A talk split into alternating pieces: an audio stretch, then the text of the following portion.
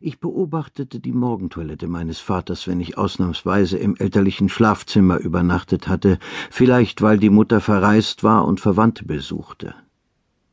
Lindgrüne Voluten rahmten den Kleiderschrank, das Bettgestell und den Spiegel. Die ganze Einrichtung war Mitte der 30er Jahre von einem Naumburger Schreiner zur Hochzeit meiner Eltern angefertigt worden. Der Vater stand vor dem hohen drehbaren Ankleidespiegel und band die Krawatte, mühte sich mit den Manschettenknöpfen, oft unter Flüchen. Dabei rauchte er seine Morgenzigarette der Marke Finas. Auf einem Fußschemel wurde der Strumpf mit einem Halteriemen befestigt. In den Krawattenknoten wurde eine Nadel mit Perle gesteckt. Dies war damals schon aus der Mode, und ich fand es so affig und eitel, dass ich häufig gegen diese Marotte protestierte. Ich wollte meinen Vater gewöhnlicher haben. Er sollte nicht auffallen, nicht vornehm sein, sondern ein schmuckloser Mensch von heute. Die Väter aller meiner Kameraden waren so viel normaler als der meine, der sich in Kleidung und Körperpflege hervortat und die meisten seiner Mitmenschen der Ungepflegtheit zieh. Am Leben in der Gegenwart nicht zuletzt, weil sie ihm berufliche Erfolge versagte, konnte er wenig Gefallen finden. Die Morgentoilette war das unverzichtbare Zeremoniell einer häuslich heroischen Selbstbehauptung.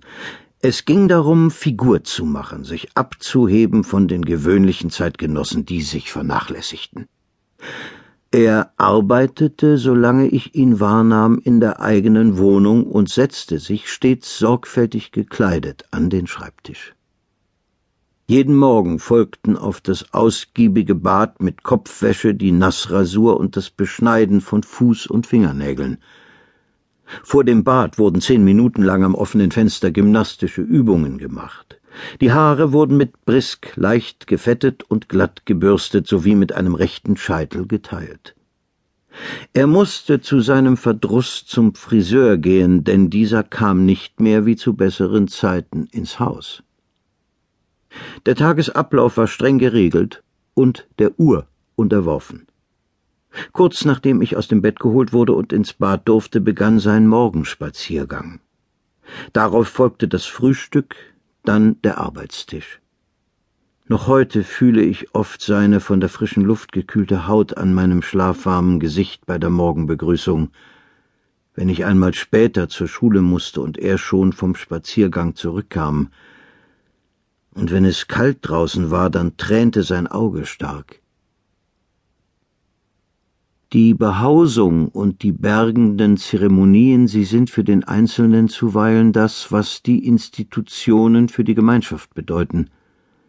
Diese Regeln, die man durchaus nicht als leer ansehen mag, da sie offenkundig die Selbsterhaltungskräfte stärken.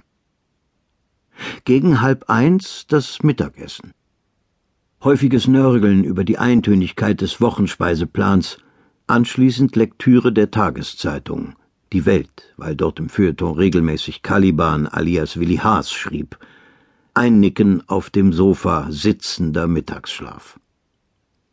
Niemand durfte zwischen eins und drei anrufen. Telefon und Türklingel wurden abgestellt, und an die Wohnungstür wurde ein kleines Schild gehängt, von eins bis drei wird nicht geöffnet. Gegen halb drei, manchmal um drei, höre ich Geschirr in der Küche klappern.